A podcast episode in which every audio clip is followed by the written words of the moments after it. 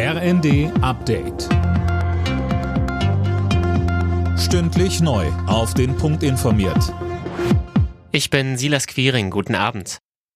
Nach den Auseinandersetzungen zwischen Protestierenden und der Polizei bei der Großdemo vor Lützerath haben sich beide Seiten Gewalt vorgeworfen. Es gab offenbar zahlreiche Verletzte. Jana Klonikowski berichtet. Die Veranstalter der Demo sprachen von so wörtlich purer Gewalt auf Seiten der Polizei. Es seien Dutzende Demonstrierende verletzt worden, darunter einige lebensgefährlich. Die Polizei weist die Vorwürfe zurück und spricht von neun Demonstranten, die ins Krankenhaus gebracht wurden. Unter den Beamten habe es demnach 70 Verletzte gegeben.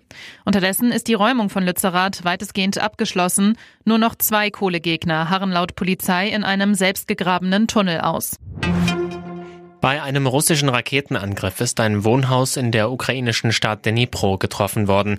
Die Ukraine spricht mittlerweile von 21 Toten. Das Schicksal von mehr als 40 weiteren Menschen sei unklar.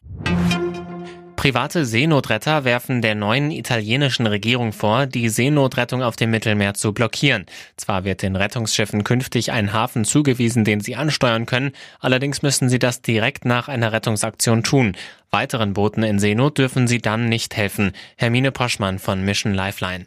Italien kann natürlich Gesetze erlassen, die für italienische Hoheitsgewässer zum Beispiel gelten oder die für italienisches Territorium gelten, aber natürlich können sie sich nicht über geltendes Seerecht stellen. Das steht tatsächlich drüber und entsprechend werden wir weiterhin so verfahren, wie wir das auch bisher gemacht haben und uns davon jetzt nicht einschüchtern lassen. Der Bundesverband der Verbraucherzentralen verlangt eine Übergewinnsteuer für Lebensmittelkonzerne. Der Bild am Sonntag sagte die Verbandsvorsitzende Popp, die Unternehmen und der Handel würden sich in der aktuellen Krise mit enormen Preissteigerungen bereichern. Alle Nachrichten auf rnd.de